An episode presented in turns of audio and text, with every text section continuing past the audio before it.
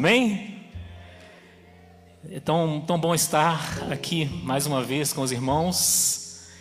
E uma alegria muito grande poder rever tantos irmãos amados. E, e são tantas as lembranças, né, como o pastor Léo falou, tantas recordações que vêm à nossa mente. E eu estive aqui fazendo parte da missão Buritis durante cinco anos. E Ricardinho também, né? Ficou mais. Então hoje é um dia de, de reencontro, né? E isso foi há, há um tempo atrás, eu tinha até bastante cabelo naquela época. É, o cabelo era preto, acreditem. Mas a gente tem que ver as coisas pelo lado positivo, né? Porque a gente perde o cabelo, mas ganha barriga. Né? Então, tem esse lado que a gente não pode esquecer. Né? Mas, graças a Deus por tudo que Ele fez na nossa vida e Ele continua fazendo. Né? Estamos servindo ao Senhor ali na Igreja Batista da Lagoinha. Eu, juntamente com a pastora Joyce né, e o Daniel, o Daniel tem 14 anos, é da, da idade da missão. Né? Então, assim como uma, como uma missão, ele está na adolescência também. Glória a Deus. Amém? Glória seja dado o nome do Senhor Jesus. Eu queria, nesta noite, é, aproveitando essa oportunidade de aniversário da Missão Buritis, eu queria falar um pouco sobre o significado e a importância da igreja porque nós somos igreja do Senhor. Amém? Então precisamos precisamos ter uma uma noção adequada e correta do significado da igreja e da sua importância nesse tempo em que a igreja tem sido bombardeada. A igreja tem sido perseguida. Não é isso? Ela tem sido combatida de todos os lados. E isso não, não é de se estranhar, porque a palavra do Senhor já previu. Mas o pior não é quando a igreja é atacada, o pior é quando, dentro do nosso coração, nós começamos, talvez, a desvalorizar a igreja. Então, isso é que é o complicado. Então, eu queria falar um pouco sobre isso nessa noite. Convido os irmãos a abrirem a Bíblia no Evangelho de Mateus, no capítulo 16, vamos ler o versículo 17 e o versículo 18. Mateus 16, 17. Esse texto mostra a primeira vez na Bíblia em que aparece a palavra igreja, nos lábios do Senhor Jesus. Acharam? Amém? Mateus 16, versículo 17 diz assim: Respondeu-lhe Jesus: Bem-aventurado és tu, Simão, filho de Jonas, pois não foi carne e sangue quem te revelou, mas meu Pai que está nos céus. E também eu te digo que tu és Pedro, e sobre esta pedra edificarei a minha igreja, e as portas do inferno não prevalecerão contra ela. Aleluia. Nós temos aí um projeto, o projeto de Jesus Cristo. Então a igreja, ela, em primeiro lugar, é um projeto do Senhor Jesus. Então quem poderá contra ela? Ninguém. Aqui nós temos um projeto de construção. E é tão interessante nós vermos as palavras que o Senhor Jesus usou. Ele disse: Edificarei a igreja. Não, edificarei a minha igreja. Não é apenas a igreja, mas é a minha igreja, disse o Senhor Jesus. E esse, esse pronome possessivo, minha, ele é muito forte, ele é muito significativo. Nós temos aí a ideia de posse, de propriedade. A igreja pertence ao Senhor Jesus. A missão Buritis pertence ao Senhor Jesus, amém?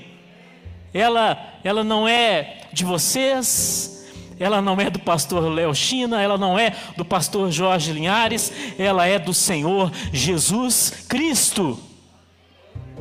Então, essa palavra minha também tem uma ideia de vínculo. A igreja está ligada ao Senhor Jesus. E também tem um sentido de uma grande responsabilidade. Quem é que vai mexer com a igreja de Jesus sem que também esteja mexendo com Ele? Que é a minha igreja, disse o Senhor. Eu queria falar algumas algumas coisas sobre a igreja, mencionar aqui o que a igreja não é e o que a igreja é.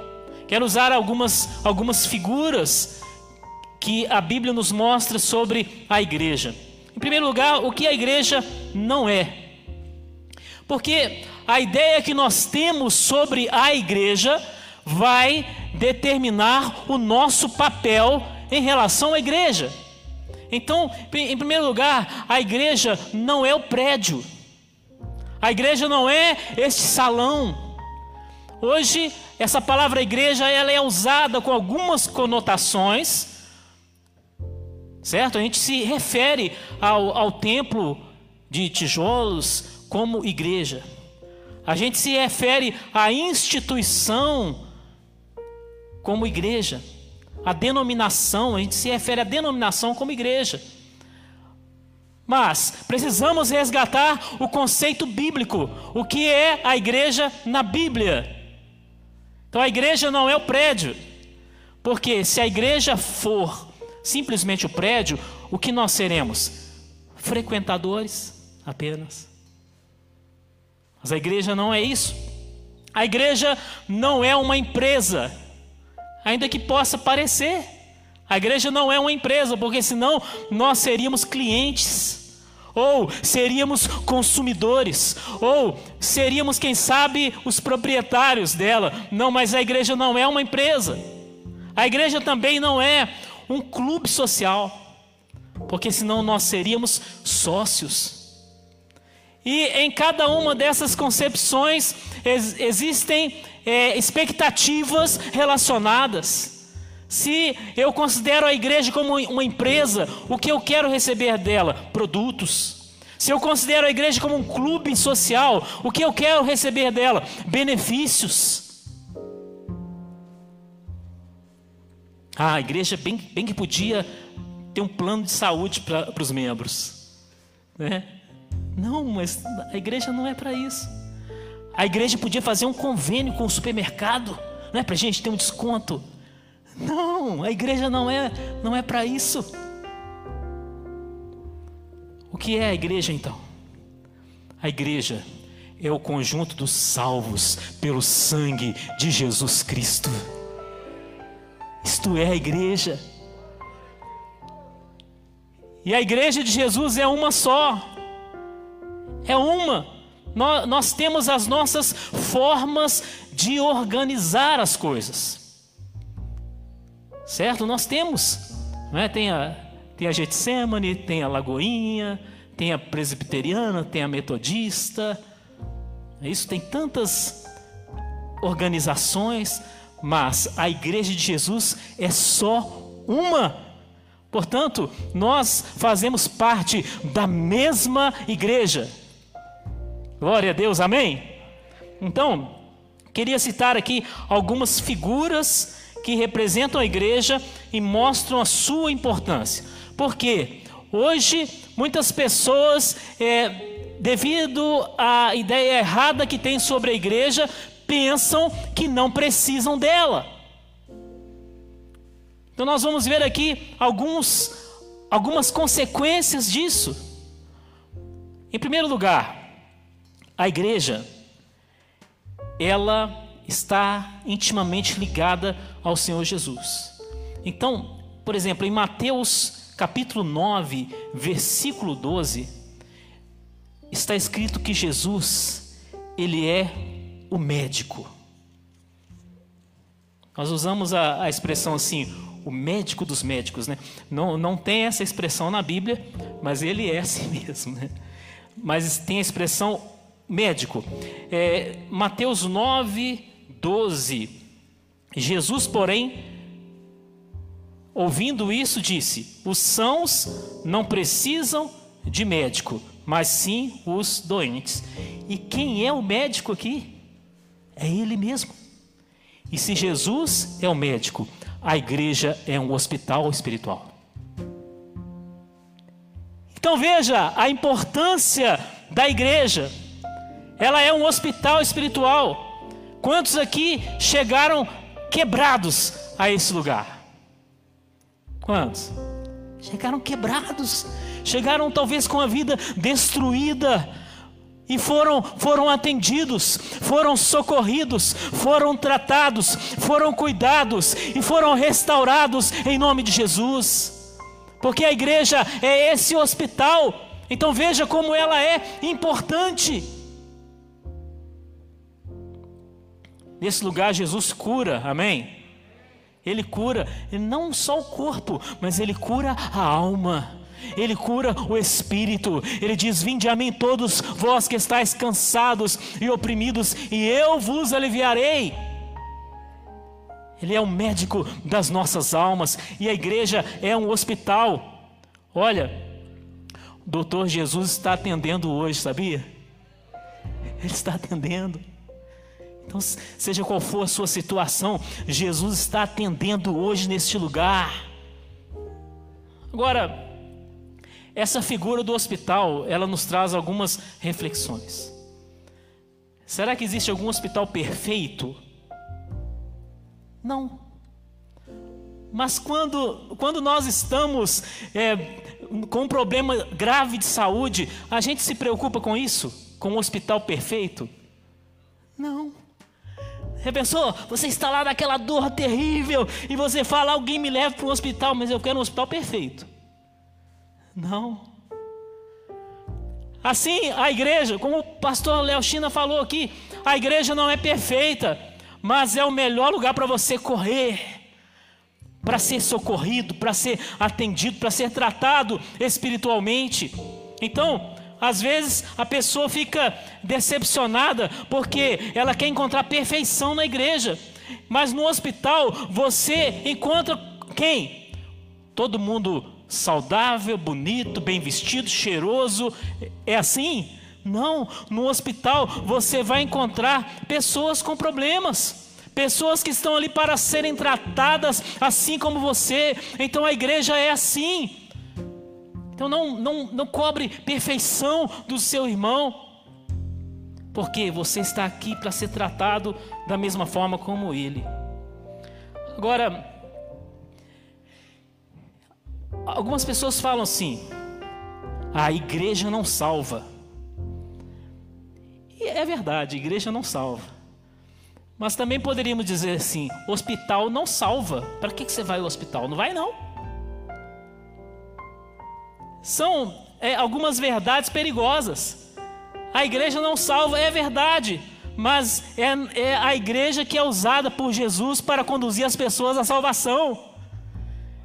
Então, é, não se deixe levar por esse pensamento de que você não precisa da igreja. Você precisa da igreja.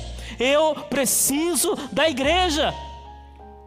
Então, algumas pessoas querem resolver tudo em suas próprias casas.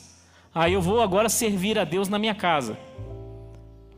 Tá, é bom você servir a Deus em casa, mas não apenas na sua casa.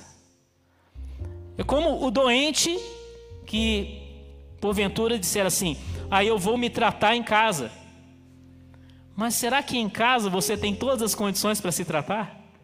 Será que em casa você tem todos os equipamentos que um hospital tem? Assim também, você muitas vezes não poderá ter esse tratamento espiritual na sua casa. Muito bem, vamos à próxima figura. Em João capítulo 13, versículo 13, nós lemos a respeito da pessoa de Jesus e esse texto nos mostra que Jesus é mestre. João 13, 13, que diz assim: Vós me chamais mestre e senhor, e dizeis bem, porque eu o sou. Jesus é mestre. E se Jesus é mestre, a igreja é uma escola. É uma escola. Então, é por isso que você, mesmo tendo chegado aqui quebrado, foi restaurado, foi curado espiritualmente, você não deve é, abandonar a igreja, não deve abandonar a congregação. Por quê? Porque a igreja é uma escola, você precisa aprender e não apenas ser curado. Jesus disse: Aprendei de mim, que sou manso e humilde de coração. Depois que você é socorrido e tratado, você se torna um discípulo do Senhor Jesus. Por isso que a igreja oferece tantas oportunidades para você aprender a palavra do Senhor. Por isso você não pode deixar de congregar. Por quê? Eu nunca conheci alguém que deixou de congregar e passou a ler mais a Bíblia em casa. Nunca. O que acontece normalmente é a pessoa esfriar. Então, está escrito que a fé vem pelo ouvir e ouvir da palavra de Deus. Portanto, a igreja é importante e fundamental para te ensinar a palavra de Deus. Aqui você se alimenta espiritualmente. Veja como que a igreja é importante na sua vida. Então, quando a pessoa deixa de congregar, ela pode estar cometendo um suicídio espiritual. Oh, mas como assim? A pessoa deixa de se alimentar da palavra, automaticamente a fé daquela pessoa tende a enfraquecer. Tende a enfraquecer. Então veja como que é importante você congregar. Outra figura importante, em Mateus 5,16, nós temos uma declaração a respeito de Deus. Mateus 5,16, que diz assim: Antes, brilhe a vossa luz diante dos homens, para que vejam as vossas boas obras e glorifiquem a vosso Pai que está nos céus. Deus é o nosso Pai. E se Deus é o nosso Pai, a igreja a família de Deus. Amém? Então, a igreja não é apenas um hospital para você ser tratado e ir embora. Não é apenas uma escola para você aprender e chegar uma hora em que você diz assim: Ó, já aprendi tudo, vou embora. A igreja é família. E essa, essa expressão ela nos, vai nos falar de que de um vínculo permanente. Lá em Efésios 2:19 está escrito que a igreja é a família de Deus. É um vínculo permanente, porque assim como um, um bebê, ele não pode sobreviver sozinho. Assim todo aquele que nasce de novo não pode sobreviver sozinho, ele precisa da igreja. Ele precisa ser cuidado por pessoas mais maduras. Mas muitas vezes, sabe o que acontece? O que aconteceu com o filho pródigo. O filho pródigo, ele estava ali com o pai, estava vivendo em família, mas ele queria, ele queria ser livre, ele queria ser independente. Ele, ele queria uma vida sem regras, ele queria uma vida sem obrigações familiares. Então ele foi embora da casa do pai. Que acontece muitas vezes é isso, que a pessoa está na igreja, mas ela ela quer ela acha que tem, tem muito controle, muita regra, tem muitas tarefas. Mas você é filho e você tem continuar fazendo parte da família. Amém? Em nome de Jesus. Olha só. O que mais? Em Efésios 4, versículos 15 e 16, nós temos uma outra figura importante sobre o Senhor Jesus e automaticamente sobre a igreja. Efésios 4, 15 e 16 diz assim: Antes, seguindo a verdade em amor, cresçamos em tudo naquele que é o cabeça, Cristo, do qual todo o corpo bem ajustado e ligado por auxílio de todas as juntas, segundo a justa operação de cada parte, faz o seu próprio aumento para a edificação de si mesmo em amor. Aqui, o apóstolo Paulo está dizendo que Jesus é o cabeça. E se Jesus é o cabeça, a igreja é o corpo de Cristo. Então essas, essas figuras, elas vão trazendo características da igreja, vão nos mostrando a importância da igreja e como é necessário nós fazermos parte da igreja. A igreja é o corpo de Cristo. Sendo assim, cada um de nós é um membro. Isso não é apenas é, ser um membro de uma organização. Não, não é apenas ter o nome no, no cadastro da igreja, não é ter uma carteirinha, é ser membro do corpo de Cristo. Isso nos fala de quê? De função. Você é um membro do corpo de Cristo, logo você tem uma função. Está vendo que cada, cada figura da igreja, ela nos compromete de uma forma.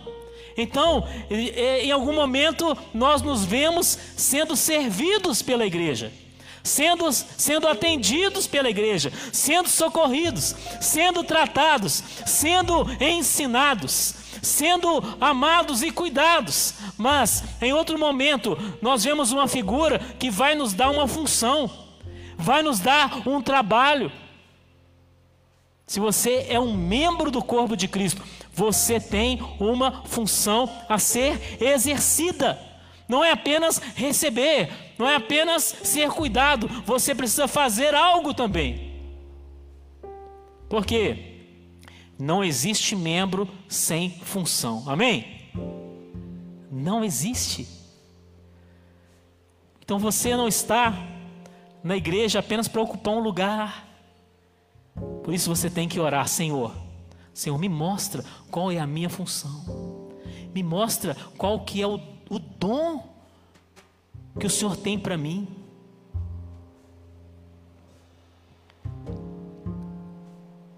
Olha, o apóstolo Paulo escreveu sobre, sobre o corpo de Cristo e ele, ele veio falando sobre os membros. Então ele fala do, do olho, do ouvido, da, das mãos, dos pés. Então cada um tem uma função. Isso significa, sabe o que? Que nós dependemos uns dos outros. Assim como os membros do nosso corpo dependem uns dos outros, porque não existe um membro que tenha todas as capacidades que o corpo precisa para funcionar. Não existe. Então, você tem um dom, mas o, o irmão que está do seu lado tem outro dom, e você precisa do dom do seu irmão. Então vamos pensar um pouco no nosso corpo. Os meus olhos, eles são muito bons para encontrar comida. Né? Então eles ficam assim. São ótimos para encontrar comida, mas não conseguem pegar. Olha aqui, um, um membro, um órgão, tem uma habilidade, mas ele não tem a outra. Meus olhos não conseguem pegar a comida, então eles precisam de quê? Das mãos. As mãos, elas têm essa capacidade de pegar a comida, mas elas não conseguem comer. Ah, então graças a Deus que tem a boca, né?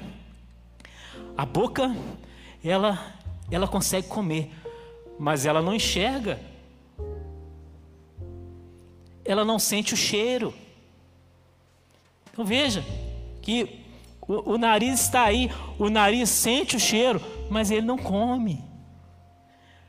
Mas veja que cada órgão, cada membro tem a sua capacidade e o outro não pode fazer o papel daquele. E não tem nenhum membro que seja suficiente. Então, assim, nós no corpo de Cristo, nós na igreja, nós temos a nossa função. De repente você é o olho, você está enxergando coisas que eu não estou enxergando. De repente, você já viu é, o irmão que chega e fala assim: fala com os jovens, olha, esse namoro não está me cheirando bem. É o nariz, olha só. Né? Então tem, tem que prestar atenção. Tem que, tem que valorizar aquela capacidade que o irmão tem e que talvez você não tenha. A gente precisa valorizar isso. A gente não pode pensar assim, ah, eu, eu resolvo, eu faço tudo, faço tudo. Igual aquele, aquele jogador que ele, ele cobra escanteio, ele corre lá, cabeceia, ainda vai no gol e defende. Não! Então valorize, valorize o seu irmão. Por isso você não pode, não deve viver a sua vida cristã sozinho na sua casa. É lógico que nós estamos vivendo um tempo hoje complicado, né? Muitas pessoas estão em casa, mas você que está nos assistindo, assim que você puder, esteja junto com os irmãos. Amém? Porque os outros irmãos têm capacidades que você não tem. E você tem uma capacidade que o outro não tem. Então, quando nós estamos juntos, nós nos completamos. Nós nos completamos. Aqui está a importância da igreja. Agora, às vezes, é, esse, esse relacionamento, ele nem sempre é suave. Ele nem sempre é tranquilo mas ele é necessário e fundamental. Por exemplo, a língua e os dentes. É, eles têm um, uma sociedade, não é isso? A língua, ela, ela ajuda ali na, na, no controle do alimento, não é? Os dentes mastigam, liberam sabor para a língua, mas de vez em quando os dentes dão uma mordida nela, né? Não é isso? Aí, ah, vou arrancar meus dentes agora porque eles morderam a minha língua. Não. Assim também, não é porque você teve um atrito que agora você vai eliminar o irmão da sua vida. É quem nunca mordeu a língua, mas nem por isso a gente vai arrancar os dentes. O corpo de Cristo é assim. O corpo de Cristo é assim. Um irmão, ainda que uma hora ele te ofendeu, mas ele não vai deixar de ser uma bênção na sua vida. Não vai deixar. Uma outra figura muito importante. Olha só, Mateus 9, versículo 15, que fala sobre o Senhor Jesus Mateus 9,15, fala assim: respondendo-lhes Jesus, respondeu-lhes Jesus, podem estar tristes os convidados para o casamento enquanto o noivo está com eles? Dias, porém, virão em que o noivo será tirado, e nestes dias jejuarão.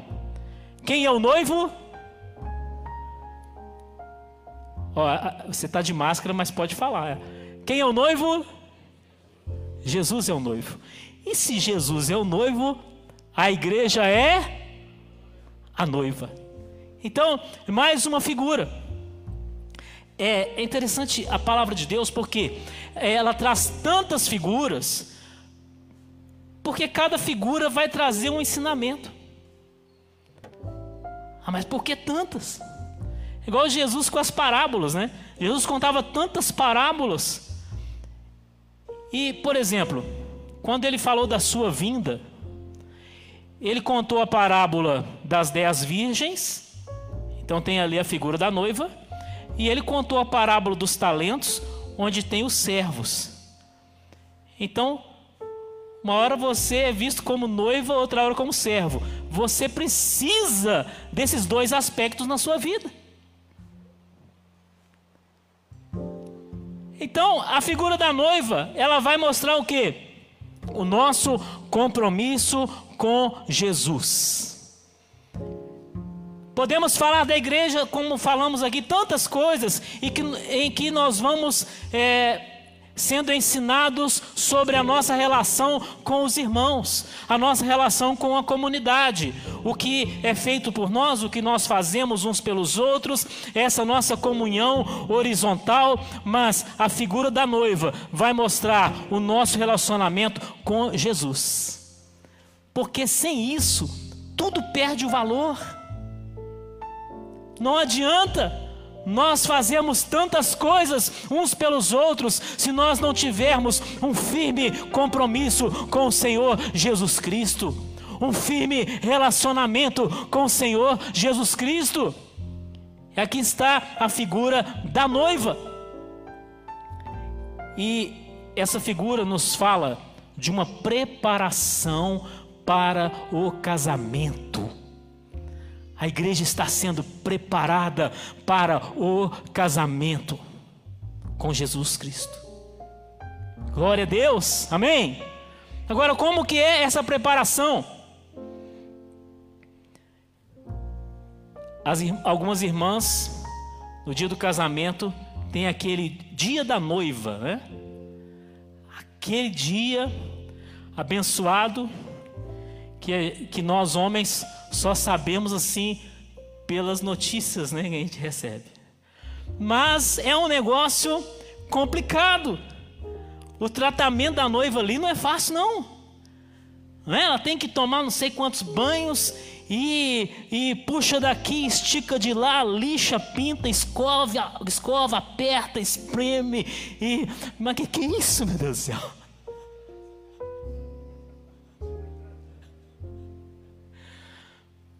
É, eu tenho notícias de que a coisa não é fácil.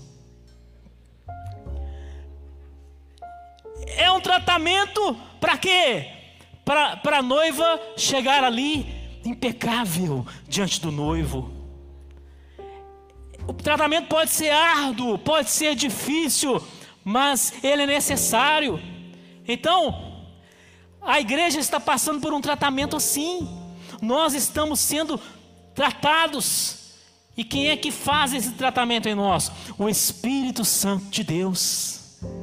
O Espírito Santo, ele está aqui no mundo. Para quê?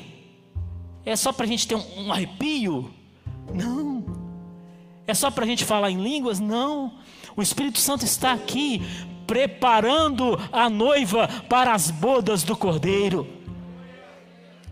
Então estamos sendo preparados. Não podemos fugir desse processo. E qual é o objetivo? A palavra do Senhor diz, lá em Efésios capítulo 5, que o objetivo é que a noiva seja apresentada ao Senhor Jesus sem mácula, sem ruga, sem mancha, nem coisa semelhante mas irrepreensível e santa diante do Senhor.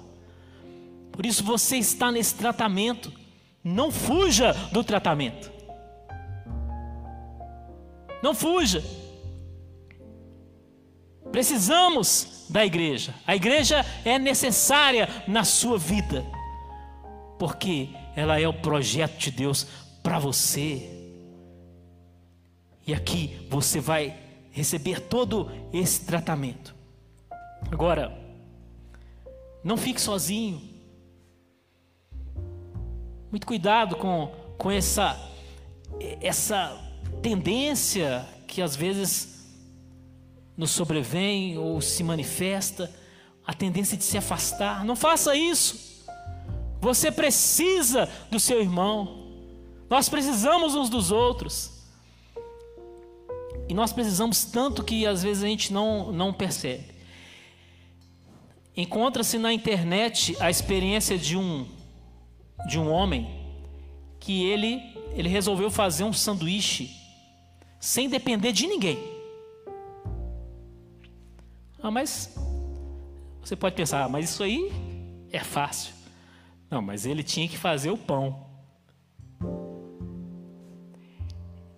Ele tinha que plantar lá a alface esperar crescer.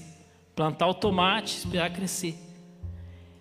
Ah, mas e a carne? Como é que faz? Ele tinha que criar o animal.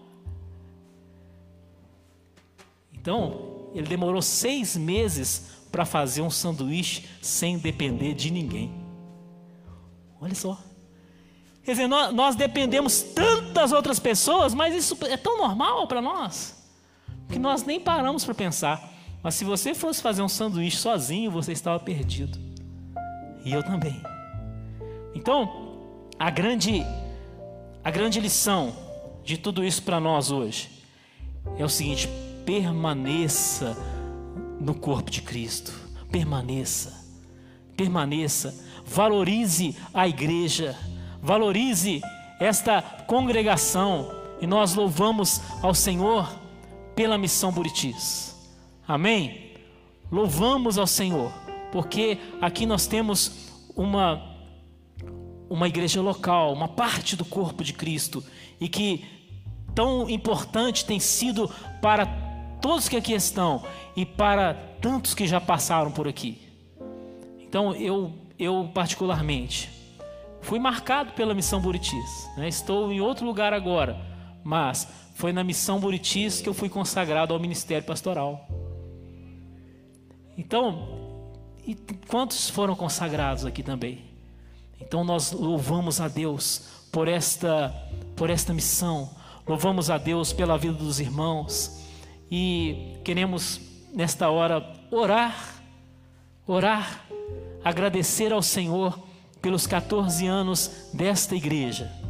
Queremos louvar ao Senhor e pedir que Ele venha derramar toda sorte de bênçãos neste lugar sobre a vida de todos os irmãos, sobre a liderança. Queremos clamar ao Senhor para que Ele continue operando com poder e graça neste lugar, em nome de Jesus.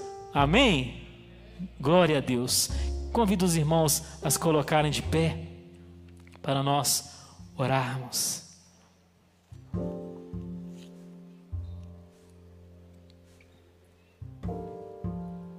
Glória a Deus. Senhor, nós te agradecemos, ó Pai. Muito obrigado, ó Deus, pela missão Buritis. Ó Pai, muito obrigado, ó Deus, por tudo que essa missão representa nas nossas vidas.